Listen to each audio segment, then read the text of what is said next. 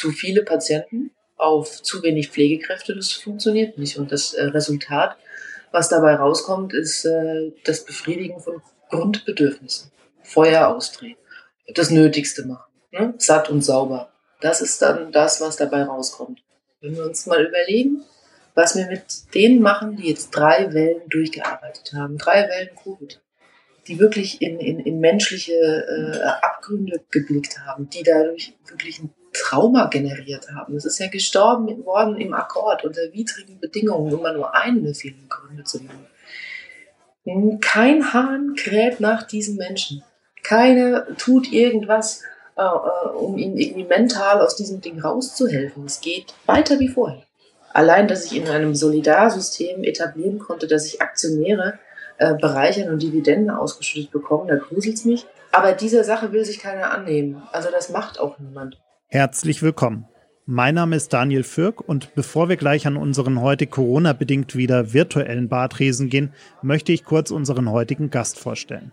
Franziska Böhler ist Krankenschwester, hat über zehn Jahre auf einer Intensivstation gearbeitet und kennt das Ausmaß des Pflegenotstandes in unserem Land wie kaum eine andere. In ihrem Buch, dem Spiegel-Bestseller I'm a Nurse, hat sie den Alltag ihres Berufsstandes sehr umfassend und in aller Dramatik der Realität beschrieben gleichzeitig aber auch erklärt, warum sie ihren Job dennoch so gerne macht. Ich freue mich auf ein intensives Gespräch über die erschreckende Situation in unseren Krankenhäusern und die Suche nach Antworten darauf, warum diese untragbaren Zustände immer noch kaum jemand auf politischer Ebene ernst nimmt. Viel Spaß beim Zuhören und schön, dass ihr alle wieder mit dabei seid. Zwei Menschen, eiskalte Drinks und eine Menge Zeit für ein persönliches Bargespräch. Herzlich willkommen an unserem Bartresen. Herzlich willkommen zu einer neuen Folge Gin and Talk. Mach es dir gemütlich, lehn dich zurück und tauche ein in die verrucht düstere Atmosphäre unserer Studiobar.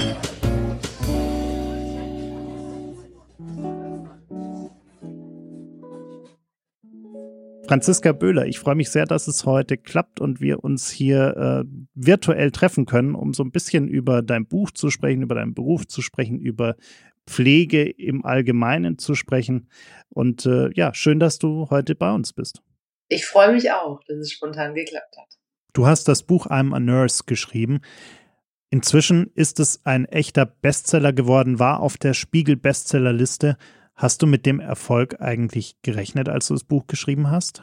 Also ich hatte von Anfang an wirklich eigentlich primär Angst, dass es niemand lesen möchte oder dass es wirklich nur äh, Kollegen und Kolleginnen lesen, die mit der Pflege auch wirklich beruflich äh, Kontakt haben.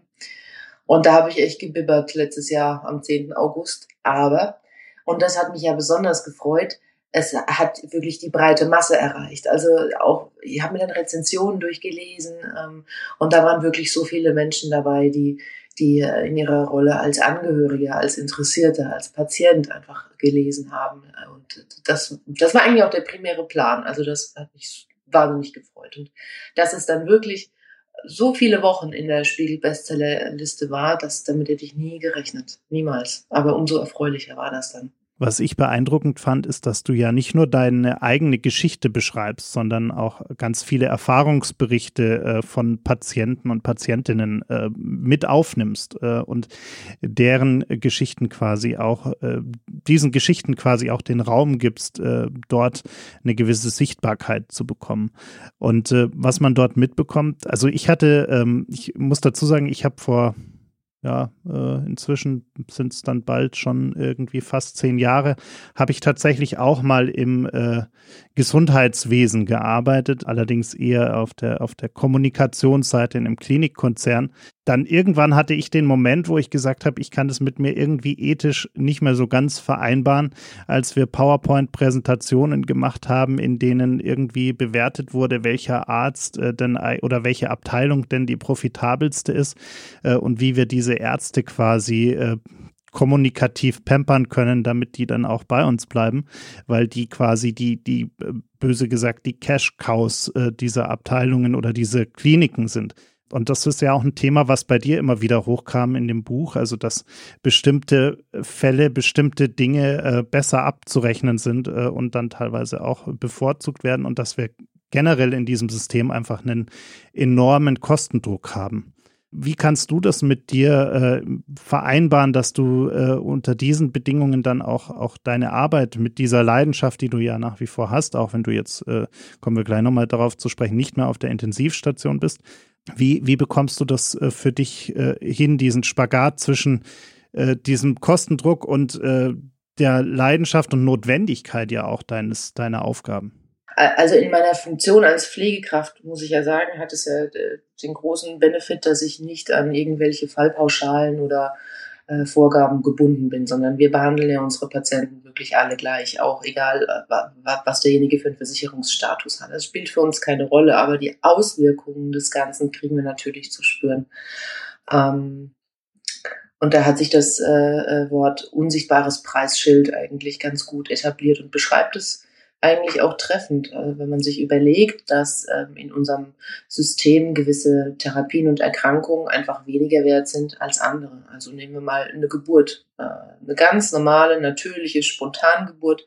Dafür kriegt man 120 Euro oder sowas. Und sowas kann sich ja auch durchaus mal länger als 24 Stunden ziehen. Ne? Also das hat natürlich auch, bindet Ressourcen personeller Natur und ähm, ja, der Kaiserschnitt, der in 20 Minuten erledigt ist, der rentiert sich für ein Krankenhaus natürlich viel, viel mehr monetär. Das heißt natürlich nicht, dass, äh, dass die ärztlichen Kollegen deswegen äh, mehr Sektios anstreben. Das, das auf gar keinen Fall. Das äh, habe ich auch im Buch so beschrieben. Das äh, also ist nicht so, aber es hat natürlich alles ein Geschmäckle einfach. Ja, äh, und das ähm, überträgt sich auf ganz, ganz viele andere äh, Krankheiten, äh, Therapien, Diagnosen und ähm, ja, also ich möchte einfach aus meiner ethischen und moralischen Überzeugung kein Teil mehr sein dieses Konstruktes, also des Krankenhauses als Wirtschaftsunternehmen.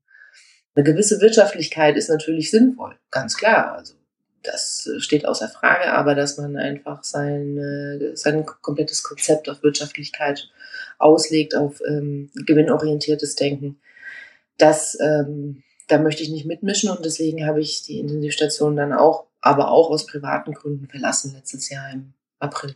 Mhm. Was bei dir im Buch ja auch immer wieder äh, fällt, ist dieser, dieser Begriff der, der Fließbandarbeit, auch, auch in vielen äh, Erzählungen von, von anderen äh, Kollegen, Kolleginnen von dir. Ähm, Jetzt ist ja so eine Fließbandarbeit klassischerweise eigentlich äh, dadurch gekennzeichnet, dass es äh, die ganze Zeit das Gleiche ist. Also, dass man sehr schnell aber immer wieder die gleichen Abläufe hat. Äh, wenn ich mir aber deine Geschichten durchlese, ist es ja eigentlich Fließbandarbeit in äh, hyperkomplex, weil jeder Fall ist anders, jeder Patient ist anders, in jedem Zimmer liegt quasi ein, ein anderes äh, Schicksal, eine andere Diagnose, ein anderer Bedarf an, an Pflege und Behandlung. Äh, ich stelle mir es wahnsinnig schwierig vor, da den, den Überblick zu behalten und in diesem Zeitdruck, den man ja auch hat, äh, da überhaupt äh, ja damit zurechtzukommen, weil es passieren ja zwischendrin auch immer wieder unvorhergesehene Dinge, die, die vielleicht so am Morgen noch nicht im Plan waren. Äh, wie, wie bekommst du das hin, dass man da nicht, nicht den, den Überblick verliert? Ja, man verliert den Überblick. Man bekommt das nicht hin. Also äh, zu viele Patienten auf zu wenig Pflegekräfte, das funktioniert nicht. Und das äh, Resultat, was dabei rauskommt, ist äh, das Befriedigen von Grundbedürfnissen. Feuer austreten, das Nötigste machen, ne? satt und sauber. Das ist dann das, was dabei rauskommt. Dass man den Tag über darauf geachtet hat, dass jeder seine Medikamente bekommen hat, dass er äh, in einem sauberen Bett liegt ähm, und dass er am Leben ist. Ja. Aber mehr hat man dann äh, nicht gemacht und geschafft, obwohl so viel mehr dazugehört. Also was man, man kann das nicht takten. Man kann nicht sagen, so Patient A hat eine halbe Stunde, Patient B eine 20 Minuten. Äh, jede Krankheit, jede Therapie ist individuell. Jeder Mensch ist individuell. Der eine hat Gesprächsbedarf, der andere eben nicht. Der eine hat äh, komplexe Wundversorgung, äh, die man machen muss, äh, die, die sich zieht. Dann hat wieder jemand anders Kreislaufprobleme. Es ergibt sich ein Notfall. Also man steckt nicht drin. Medizin ist nicht planbar. Pflege ist auch nicht planbar. Und das, ähm, ja, wird nicht berücksichtigt einfach, ja.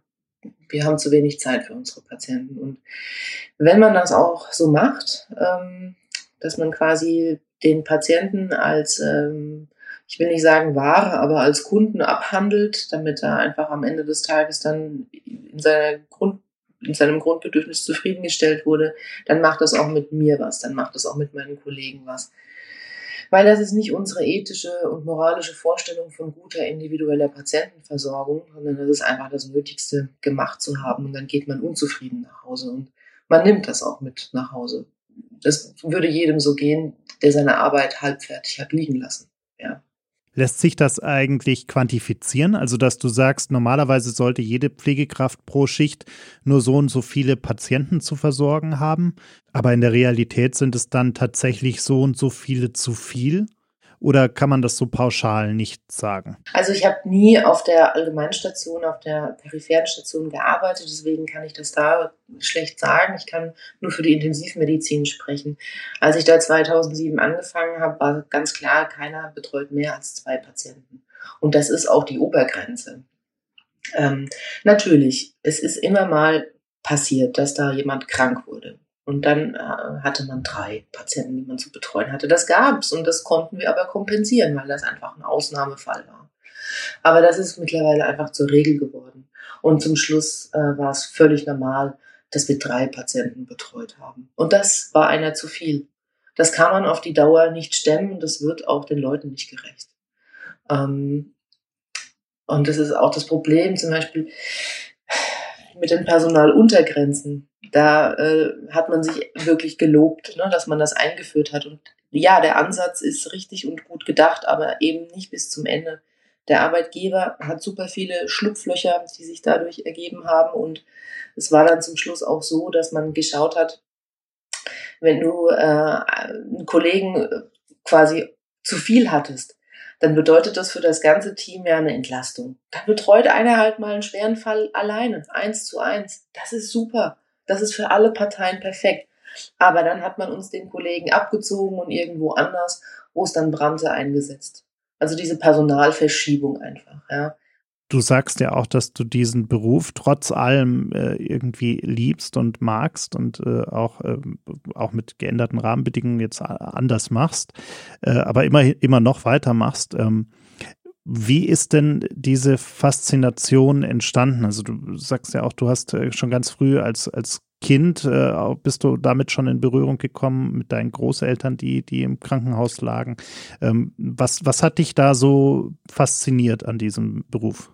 Also es war auch so ein bisschen der unerfüllte Berufswunsch meiner Mutter, muss ich echt sagen. Die hat mich auch so ein bisschen in die Richtung getriggert. Es war nicht so einfach in den, äh, in den frühen 70ern, sich als junges Mädchen da irgendwie durchzusetzen. Da hast du halt in der dörflichen Struktur dann das gelernt, was deine Mutter dir vorgegeben hat. Und ähm, sie sagte immer, dass das dein Ding. Das hat sie wahrscheinlich auch schon gemerkt, als ich klein war. Und ähm, ich hatte einen Arztkoffer, den obligatorischen zu Weihnachten. Und sobald sich jemand verletzt hat, habe ich Verbände angelegt und bin auch immer wirklich total gerne mit zu Arztterminen gekommen, weil ich sehen wollte, wenn da jemand eine Spritze gekriegt hat. Also das hat mich einfach fasziniert. Und der ausschlaggebende äh, Tag war wirklich, als ich meinen äh, Großvater besucht habe in der Klinik und da wurde der Nachbarpatient dann versorgt. Und die Krankenschwester, die da am Bett stand, die hantierte mit, mit gefühlt für mich als Kind hunderten Kabeln, hat Infusionen angehängt und, und wusste einfach, was sie macht. Das hat mich total gecatcht. Ich dachte, Wahnsinn, was die alles kann und drauf hat und, das, und, und so souverän. Und da dachte ich so, das willst du auch machen. Das willst du können vor allem.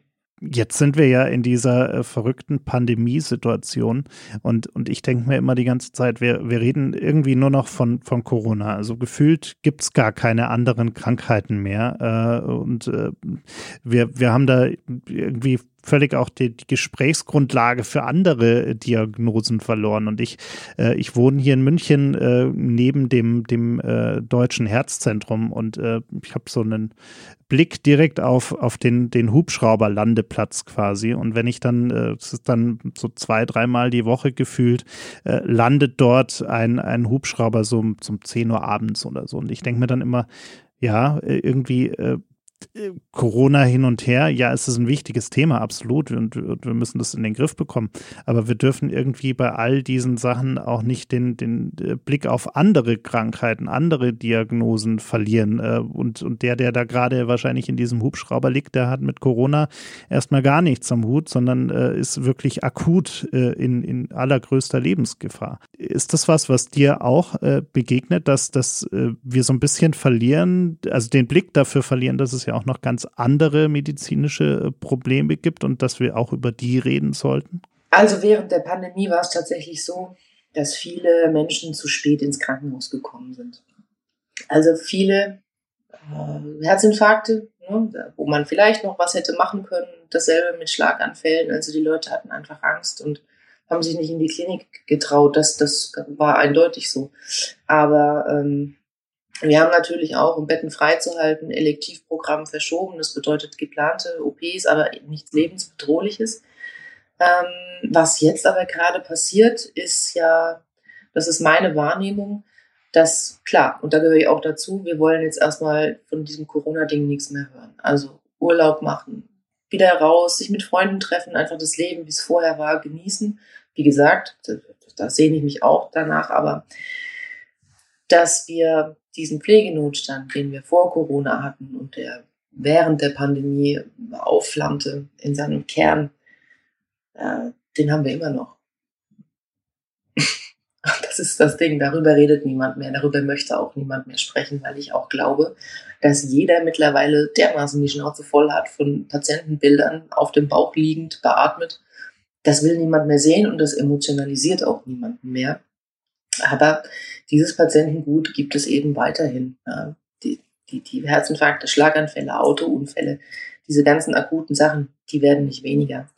Ähm, aber dafür werden die Kollegen, die diese Patienten versorgen müssen, immer weniger. Und das ist die große Gefahr, dass das eben wirklich aus dem Fokus gerät.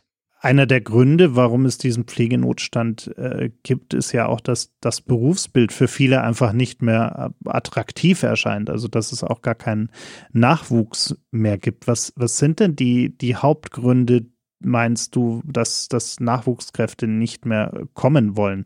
Also ist es äh, die Bezahlung, sind es die, die Schichten, äh, ist es die Überlastung oder ist es ein Mix aus allem oder noch ganz andere Themen? Äh, also ich glaube gar nicht, dass wir ein Nachwuchsproblem haben in dem Sinne, dass sich keiner bewirbt. Das ist, glaube ich, gar nicht das Problem, sondern die äh, Abbruchquote ist das, ist das große Ding, dass äh, man die Ausbildung nicht äh, bis zum Ende äh, durchhält oder eben nach dem Examen gleich erkennt, nee, das, das schaffe ich, das mache ich so nicht weiter. Ähm, natürlich, die Auszubildenden werden verheizt. Also das ist kein, kein Geheimnis. Es, Klar, es fehlen Examinierte, dann müssen die Auszubildenden herhalten, für, auch für Tätigkeiten, ähm, die sie eigentlich überhaupt nicht, die gar nicht in die Ausbildung gehören. Dann findet keine Anleitung statt, weil man einfach keine Zeit dafür hat. Und das ist natürlich auch für so einen Schüler total frustrant. Ja. Und ähm, das Zweite ist, wir haben nicht nur ein äh, Ausbildungs- oder Nachwuchsproblem, wir können die Leute auch nicht halten. Also durchschnittlich bleiben Pflegekräfte sieben Jahre im Job. Das ist eine ganz gruselige Zeitspanne, wenn man sich das mal so überlegt. Also man müsste natürlich nicht nur Nachwuchsförderung betreiben, sondern auch zusehen, dass man die Leute hält. Vor allem auch die, die schon einige Jahre Berufserfahrung haben. Ne? Das ist ja wirklich, also so eine Fachkraft müsste man wie flüssiges Gold behandeln. Jemand, der sieben Jahre Intensivmedizin gemacht hat. Nur als Beispiel. Das gilt natürlich für alle anderen ähm, Stationen und Fachrichtungen auch.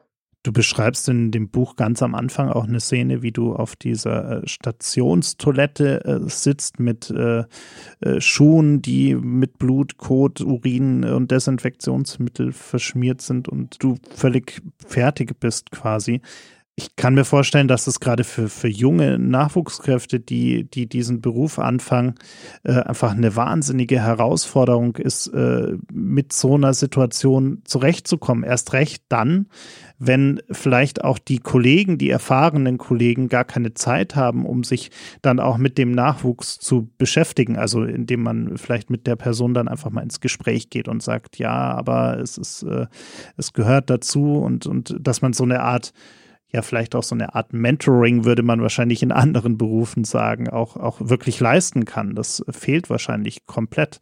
Wie, wie siehst du das? Müsste man vielleicht den Nach, also diese, um dieser Abbruchquote zu begegnen, müsste man vielleicht versuchen, da einfach, ja, die, diese, also Ressourcen zu schaffen, die dann auch den Nachwuchs so ein bisschen an die Hand nehmen können? Ja, natürlich müsste man das machen, aber es ist ein Teufelskreis. Ich kann mich ja jetzt auch nicht hinsetzen und sagen, das und das und das und das ist äh, ähm, der Hauptgrund für den Pflegenotstand, sondern das ist so vielfältig, das könnte man jetzt aus erörtern und ausklabustern, da säßen wir morgen früh noch hier. Aber es gibt halt, und das ist das Problem, auch keine Perspektive. Es gibt keinen vernünftigen Ansatz, um diese Problematik anzugehen oder zu reformieren. Und das ärgert mich maßlos.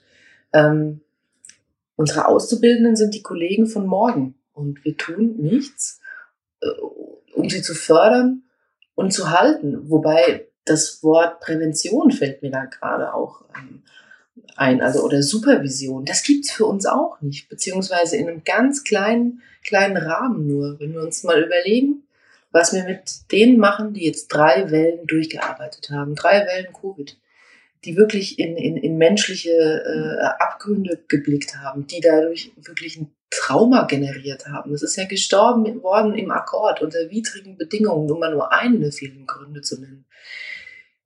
Kein Hahn kräht nach diesen Menschen. Keiner tut irgendwas, äh, äh, um ihnen irgendwie mental aus diesem Ding rauszuhelfen. Es geht weiter wie vorher. Es geht weiter wie vorher. Und die Krankenhäuser haben in dieser Zeit äh, Minusgeschäfte gemacht. Jeder Klinikmanager wird versuchen, jetzt die Kohle wieder reinzukriegen. Das bedeutet, es wird operiert, der Laden muss laufen, es, es, es wird mit Vollgas einfach weitergetreten und wir müssen das stützen und mittragen. Und das geht in die Hose. Weiß ich jetzt schon. Denkst du denn, dass ähm, das vor allem auch ein deutsches Problem ist. Also in Deutschland, wenn du, wenn du in die Nachbarländer schaust, wenn du ins Ausland schaust, werden diese Themen dort besser gehandelt oder ist es äh, überall das gleiche Problem? Ähm, ich bin nicht ganz firm ähm, mit, den, mit den einzelnen Systemen in anderen Ländern, ähm, aber was mir auffällt, ist, dass die ähm, Streik- und Streitkultur einfach eine andere ist. Ne? Also wir, wir, wir gehen nicht auf die Straße so richtig, wir wehren uns nicht. Das ist so mein, mein Gefühl, meine Intention irgendwie.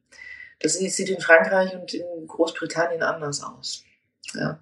Du beschreibst in deinem Buch ja auch, dass es äh, durchaus ein gutes Gefühl auch war, äh, als, als dann letztes Jahr die Leute geklatscht haben, als es diese Anerkennung auch gab. Ich mache mir inzwischen zunehmend so ein bisschen Sorgen, dass äh, diese Aktionen, die es da letztes Jahr gab, dieses gut gemeinte äh, Reden und, und äh, dann auch die Sichtbarkeit für dieses Thema, dass das vielleicht fast schon wieder äh, in der heutigen Zeit, also ein Jahr später, fast schon wieder ja so ein bisschen kontraproduktiv sein könnte. Also im Sinne von, naja, die haben ja da letztes Jahr diese Aufmerksamkeit bekommen, da wurde ja sicherlich was verbessert, äh, da wurde ja sicherlich was getan, dann auch politisch, aber die, die Wahrheit sieht wahrscheinlich ganz anders aus und damit ist dieses ganze Thema wieder so ein bisschen weggerutscht aus dem Fokus der Öffentlichkeit. Äh, wie, wie siehst du das? Ja, natürlich. Es, ist, es verschwindet, wie ich eben schon sagte. Keiner möchte mehr über Covid oder über Pflege oder Pflegenotstand sprechen. Das ist unangenehm. Und äh, äh, also um, um, um die Frage nach Verbesserung zu beantworten, nichts. Es hat sich nichts getan, gar nichts. Im Gegenteil, da spielt ganz viel Psychologie mit rein. Man muss sich mal vorstellen, als wir am Anfang der Pandemie standen und geklatscht wurde, ich meine, da waren auch Leute dabei, die einfach irgendwie ihre Wertschätzung ausdrücken wollten. Das war jetzt, das ist, war jetzt nicht im Gesamtkollektiv verwerflich, aber in der Symbolik dann natürlich hin zum Schluss. Aber wir hatten das Gefühl, wir werden wahrgenommen. Wir werden jetzt wahrgenommen, nachdem wir jahrelang gekämpft und, und, und gewarnt haben. Und ich glaube, in jedem ist so ein kleines Fünkchen Hoffnung aufgekeimt, dass, dass sich jetzt was tut, aber dass sich wirklich was tut. Und das ist ja dann wirklich mehr als nur im Keim erstickt worden. Dann hat man Symbolpolitik betrieben und hat blaue Cremedosen verschickt und äh, Lavendel gepflanzt und geklatscht und dann irgendein Gesundheitsminister sagte dann irgendwie, ach, so ein Grüß Gott, äh, so, so ein Vergeltsgott, Entschuldigung, Vergeltsgott ist doch auch äh, äh, viel wert. Und ich dachte, ich fall vom Stuhl. Ähm, und das ist dann irgendwie so das Gefühl, dass du erst wahrgenommen wirst und dann wirst du fallen gelassen wie eine heiße Kartoffel. so ein Kampf gegen Windmühlen einfach. Und das demoralisiert und desillusioniert dich natürlich. Und das zieht sich ja jetzt schon eineinhalb Jahre. Und natürlich, dann will ich gar nicht wissen, wie viele denn auch schon innerlich gekündigt haben. Nicht nur auf dem Papier, sondern eben auch mental. Und das fällt uns auf die Füße. Ähm, ich, also ich habe im, im, im, im, Sommer, im Herbst das Wort ähm, Personalflucht in, in den Mund genommen und bin dafür fast gesteinigt äh, worden. Aber das sieht man jetzt gerade wirklich ganz, ganz krass, wie sich die, wie sich das Stammpersonal auf den Stationen ausdünnt. Ja. Ganz viele äh, Stationen können sich nur noch mit äh, Arbeitnehmerüberlassung über Wasser halten. Es ist, es ist total viel Dynamik drin und das ist nicht zum Guten. Jetzt warst du ja äh, gerade seit deinem Buch auch noch, noch viel mehr in der Presse als davor, äh, hast viele Interviews gegeben, ähm, warst auch äh, in der ein oder anderen äh, Interviewrunde quasi. Hast also auch so ein bisschen äh, vielleicht einen Blick äh, stärker noch dafür bekommen, wie, wie Politiker in dieser ganzen Situation agieren. Kannst du einschätzen, woran es liegt, dass von politischer Seite da nichts getan wird? Also ist das einfach Verdrängung von irgendwie zusätzlichen Problemen, für die man keine äh, Zeit, keinen Nerv hat? Äh, oder ist das eher so ein systematisches Thema, dass man sagt, naja, die, die Pflege, das, das wird schon irgendwie gut gehen, äh, solange äh, da irgendwie die Krankenhäuser offen bleiben, äh, müssen wir ja da nicht wirklich was tun. Ja, ich meine, solange es niemandem wehtut, reagiert auch niemand. Der Laden läuft ja. Der Laden läuft ja seit Jahren mehr schlecht als recht. Und warum tut er das? Weil wir aus Eigeninitiative und Mehrarbeit das ganze Ding am Laufen halten.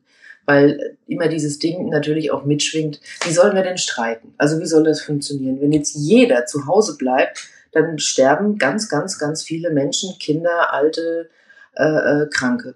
Das ist so. Also wir sind in unserem Streikverhalten limitiert. Ja. Äh, und wenn, ich, wenn am Flughafen die UFA streikt, dann gehen keine Flugzeuge in die Luft. Und dann äh, wird einem Unternehmen also ganz schmerzlich bewusst, dass es gerade sehr, sehr viel Geld verliert. Das ist bei uns äh, ähm, eben eine andere Sache ich bin ja wirklich ein großer Verfechter davon, dass man sich äh, der Wurzel allen Übels annimmt. Und das sind unsere Fallpauschalen. Das ist allgemein die, diese äh, obsessive Wirtschaftlichkeit, die ähm, in, im Gesundheitssystem steckt. Die Privatisierung, ganz viele Dinge, die damit reinspielen. Allein, dass ich in einem Solidarsystem etablieren konnte, dass ich Aktionäre äh, bereichern und Dividende ausgeschüttet bekommen, da gruselt's mich. Aber dieser Sache will sich keiner annehmen. Also das macht auch niemand weil da wahrscheinlich ja zu viel dranhängt. Da geht es natürlich halt auch wieder um Geld. Ich bin kein Wirtschaftsweise, gar nicht, ich bin auch kein BWLer. Aber das äh, ist, glaube ich, wirklich ganz offenkundig der Grund dafür, dass, dass man da keinen Fuß in die Tür kriegt. Und dann haben wir natürlich auch keine Lobby. Wir sind politisch sehr, sehr schlecht vertreten. Wir, wir sind eine sehr inhomogene Berufsgruppe teilweise auch wirklich sehr gespalten und das wirkt sich natürlich auch auf den Organisationsgrad aus. Also was Gewerkschaft und Kammer betrifft, das ist eine heiße Kiste. Aber wir haben zum Beispiel auch einen Pflegebevollmächtigten. Kennst du den? Andreas Westerfellhaus? Ah, siehst du? Man hört nämlich nichts von ihm. Das ist auch beschämend irgendwie. Also, das, wir haben so viele Baustellen zu bespielen, zieht sie die Schuhe aus. Hast du irgendeine Idee, wo man, wo man da anfangen könnte oder wo, wo auch gerade du und deine Kollegen und Kolleginnen anfangen könnten, äh, wirklich auch was zu tun, was einen, einen echten Impact hat, auch nachhaltig? Ja, und zwar ist es so eine Sache mit der Einspringerei zum Beispiel oder mit Mehrarbeit. Es ist ganz, ganz klar, und das habe ich in meinem Berufsethos auch verankert, dass wir keinen Job haben, wo um 16 Uhr der Hammer fällt. Wenn du länger bleiben musst, eine Viertelstunde, weil du gerade reanimierst oder weil da irgendwas ist, dann ist das so. Und dann bleibt man länger. Und das ist auch überhaupt kein Problem. Aber an meinem einzigen freien Wochenende im Monat springe ich nicht ein. Und warum mache ich das nicht? Weil ich auch noch ein Leben habe, weil ich Freunde habe, Familie, und äh, dann kommt gerne mal so ein Anruf, auch von der Pflegedienstleitung, die dann sagt, aber denken Sie doch an Ihre Patienten und an Ihre Kollegen. Und da müssen wir uns alle, glaube ich, ganz klar machen, nein. Nein, weil meine Kinder sagen in zehn Jahren nicht zu mir, oh, danke Mutter, dass du jedes Wochenende eingesprungen bist. Es war immer total nett mit der Oma zu Hause. Das ist einfach, das, das bringt niemandem was. Das muss von innen rauskommen. Sicher, die Patienten müssen versorgt werden. Wenn, wenn ich da bin, dann gebe ich alles und wenn ich länger bleiben muss, bleibe ich länger. Das ist ganz, das, das bringt der Job mit sich. Das, das muss man wissen. Aber alles andere, was äh, darüber hinausgeht, das würde ich einfach unterlassen. Ich will es nicht Dienst nach Vorschrift nennen, aber es geht in die Richtung diese Einspringerei ist ja auch äh, sehr kurzfristig gedacht. Also wir alle haben ja irgendwie auch im letzten Jahr, egal, fast egal in welchem Job, gemerkt, dass wenn wir irgendwie nur noch Arbeit haben in unserem Leben und überhaupt keinen Ausgleich mehr haben, weil äh, ja auch durch die Pandemie ganz vieles weggefallen ist, was wir sonst so lieb gewonnen haben an Ausgleich, sei es Urlaub, sei es abends mal mit Freunden essen gehen oder was auch immer.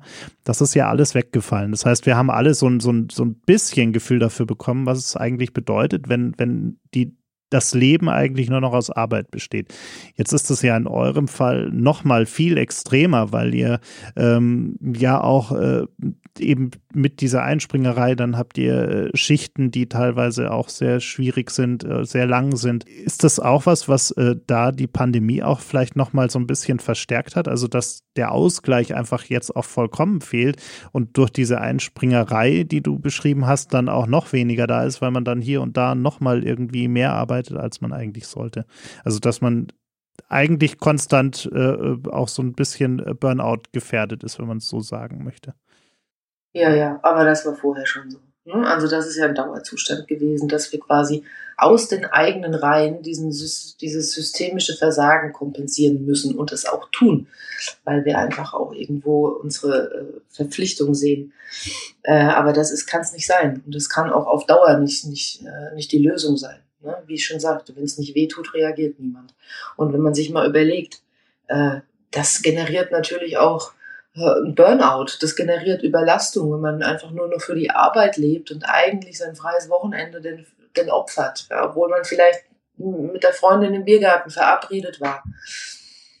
Sicher, das ist ungesund.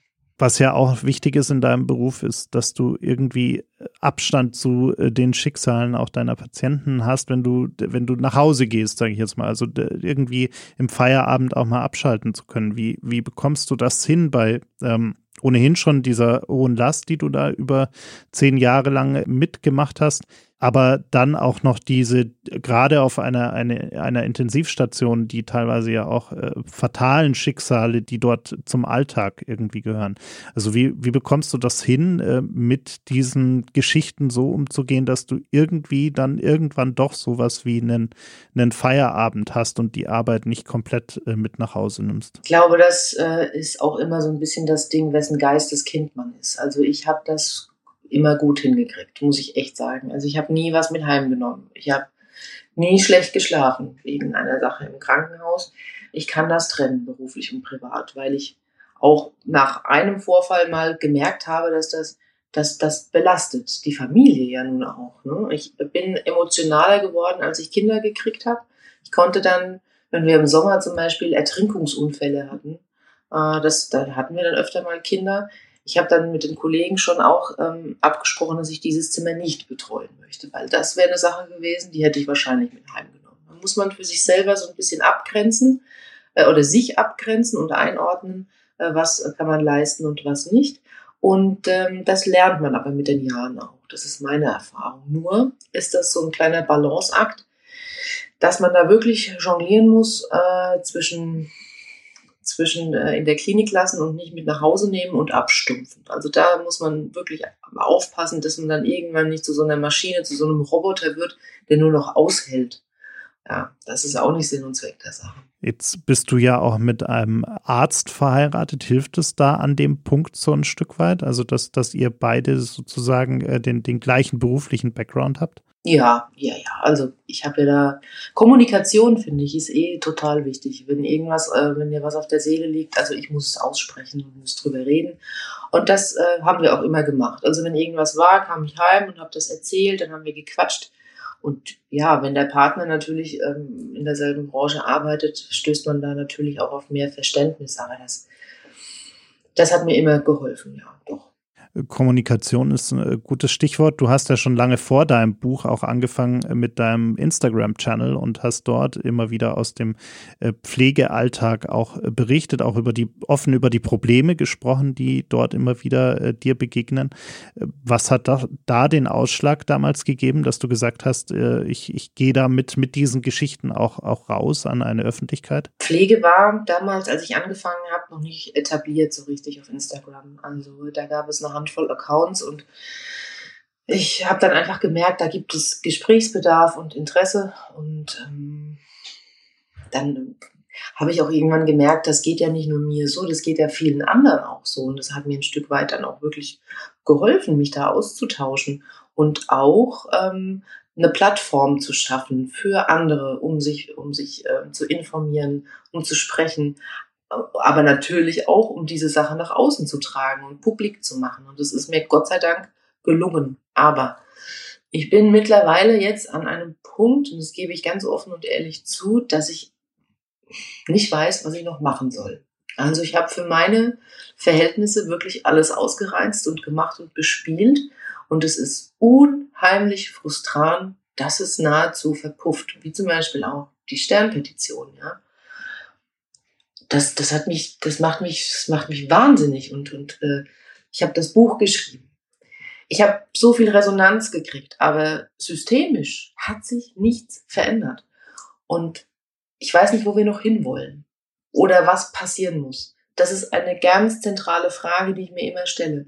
Welche Eskalationsstufe müssen wir erreichen, dass irgendjemand tätig wird?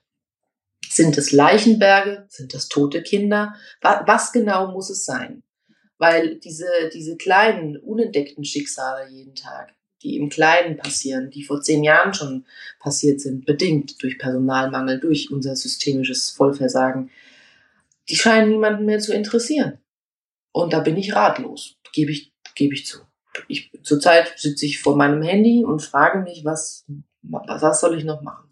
Ja, es ist so ein bisschen wie so ein, so ein Kampf gegen, gegen Windmühlen wahrscheinlich. Also es ist, äh, man versucht immer wieder was zu tun und dann äh, merkt man, irgendwie bringt es nicht wirklich was, weil, weil keiner, keiner nachhaltig äh, darauf reagiert. Also es ist ja auch in, in, vielen Themen äh, habe ich das Gefühl in unserer Gesellschaft. Wir haben immer so eine kurzfristige Betroffenheit, äh, wenn wir, wenn wir eine schlimme Geschichte äh, hören, aber wirklich was tun, damit äh, sich sowas nicht wiederholt oder dass sich die Zustände nachhaltig verändern, äh, da sind wir irgendwie immer nicht so bereit dafür. Also es ist glaube ich, vielleicht auch äh, so, so ein gesellschaftliches Problem. Also, dass wir, wenn wir selbst nicht in der Masse betroffen sind, äh, dann, dann tun wir wirklich erst dann was, wenn es wirklich weh tut, oder? Ja, und äh, ich verstehe auch nicht, dass sich nicht langsam mal irgendwie ziviler Unmut breit macht. Und wenn man 20.000 Leute für eine Demo gegen Corona-Maßnahmen auf die Straße kriegt, warum denn dann nicht für unser aller Gesundheitsvorsorge und Versorgung? Das liegt wahrscheinlich daran, dass man das wegschiebt und unmittelbar nicht betroffen ist, was ja Blödsinn ist, weil wir alle, egal in welcher Lebenslage, irgendwann mal Kontakt mit Medizin und Pflege haben werden, zwangsläufig. Aber solange das kein akuter Zustand ist, wird man nicht tätig. Und ähm, das war bei Covid während der Pandemie natürlich anders. Da saßen wir alle zu Hause, mussten Maske tragen, Homeschooling, durften uns mit niemandem treffen und dann kriegst du natürlich schon mal eher irgendwie äh, einen dicken Hals und denkst dir so, jetzt demonstriere ich. Ja, mein Gott, also es ist halt immer wirklich immer nur ein akutes Geschehen. Ja, so lässt sich es wahrscheinlich erklären. Aber äh, das wäre, das wäre zum Beispiel eine Maßnahme. Ich werde immer gefragt, das ist auch eine Frage, was kann ich tun? Wie kann ich mich einbringen? Ich würde so gern helfen und ich habe ich, ich hab keine Antwort drauf. Alle zusammen. Irgendeiner muss die Masse einen. Demos, Flashmobs, ich weiß es nicht. Irgendwas. Aber es muss einfach langsam anfangen, weh zu tun. Sonst wird sich hier nichts verändern. Und es, es, es sieht wirklich grau aus, schwarz. Ich blicke mit Sorge in die Zukunft, ganz ehrlich. Hinsichtlich dessen, dass ich noch eine Mutter habe, die in 20 Jahren auch 80 ist dass ich auch nicht jünger werde, dass ich meine Kinder gut versorgt haben möchte. Und äh, es ist einfache Mathematik, diese Diskrepanz zwischen Pflegenden und Pflegebedürftigen zu beziffern in ein paar Jahren. Da wird es mir schwer übel. Mhm. Ja, vor allem, weil man ja auch einen gewissen Vorlauf braucht. Also die, die Fachkräfte müssen ja auch erstmal ausgebildet werden, äh, angeworben, ausgebildet äh, und, und brauchen eine gewisse Erfahrung. Äh, das heißt, wenn die, wenn die erfahrenen Leute irgendwie nicht mehr da sind, um die, die Nachkommenden anzulernen und denen auch ihr Wissen mitzugeben, äh, dann, dann wird es natürlich noch schwieriger. Das ist ein ganz gravierendes Problem. Als ich vorhin sagte, dass die Kollegen sieben Jahre durchschnittlich äh, im Job bleiben, Wer bildet denn unser Nachwuchs aus? Wer bleibt denn da übrig? Uns geht enormes Fachwissen flöten. Und das ist Katastrophe. Das ist eine fachliche Katastrophe. Mhm. Ja, danke dir für, für diese, diese ganzen Einblicke, auch wenn wir so ein bisschen pessimistisch schließen quasi, aber ich, ich hoffe trotzdem sehr, dass sich irgendwann, irgendwann bald hoffentlich doch mal irgendjemand dazu berufen fühlt, auf politischer Ebene äh, da nachhaltig was zu ändern, weil äh, sonst äh, sehe ich das tatsächlich auch genauso wie du, äh, werden wir da in, in, in große Probleme rein, reinlaufen. Aber deshalb umso mehr vielen Dank an dich auch, dass du äh, dir da diese Zeit nimmst nimmst äh, und dieses Engagement auch hast, äh, zumindest eine, eine, eine Sichtbarkeit auch äh, für diese Themen zu schaffen. Vielen Dank. Und ich möchte es auch gar nicht so pessimistisch abschließen lassen, weil äh, aufgeben ist eigentlich keine Option und ich äh, brüte über Alternativen. und die Kollegen auch. Also wir sind echt, ich, wir schmeißen nicht hin. Auch wenn wir gerade, glaube ich, echt alle einen Dämpfer nach dem anderen äh, kriegen, aber wir bleiben Ball. Das heißt, sobald ihr ein, eine coole Idee habt, äh, sprechen wir einfach nochmal. Und wenn mir eine einfällt, Auf dann gebe ich auch Bescheid. ähm, und dann äh, hoffe ich, dass sich die Situation doch irgendwann mal verbessert. Danke dir für die Einblicke. Sehr gerne. Das war's leider schon. Die letzte Runde ist ausgetrunken, das Gespräch zu Ende. Vielen Dank fürs Zuhören. Bitte nimm Rücksicht auf die Nachbarn und sei leise, wenn du die Bar verlässt. Aber vergiss auf keinen Fall, den Abonnieren-Button zu klicken.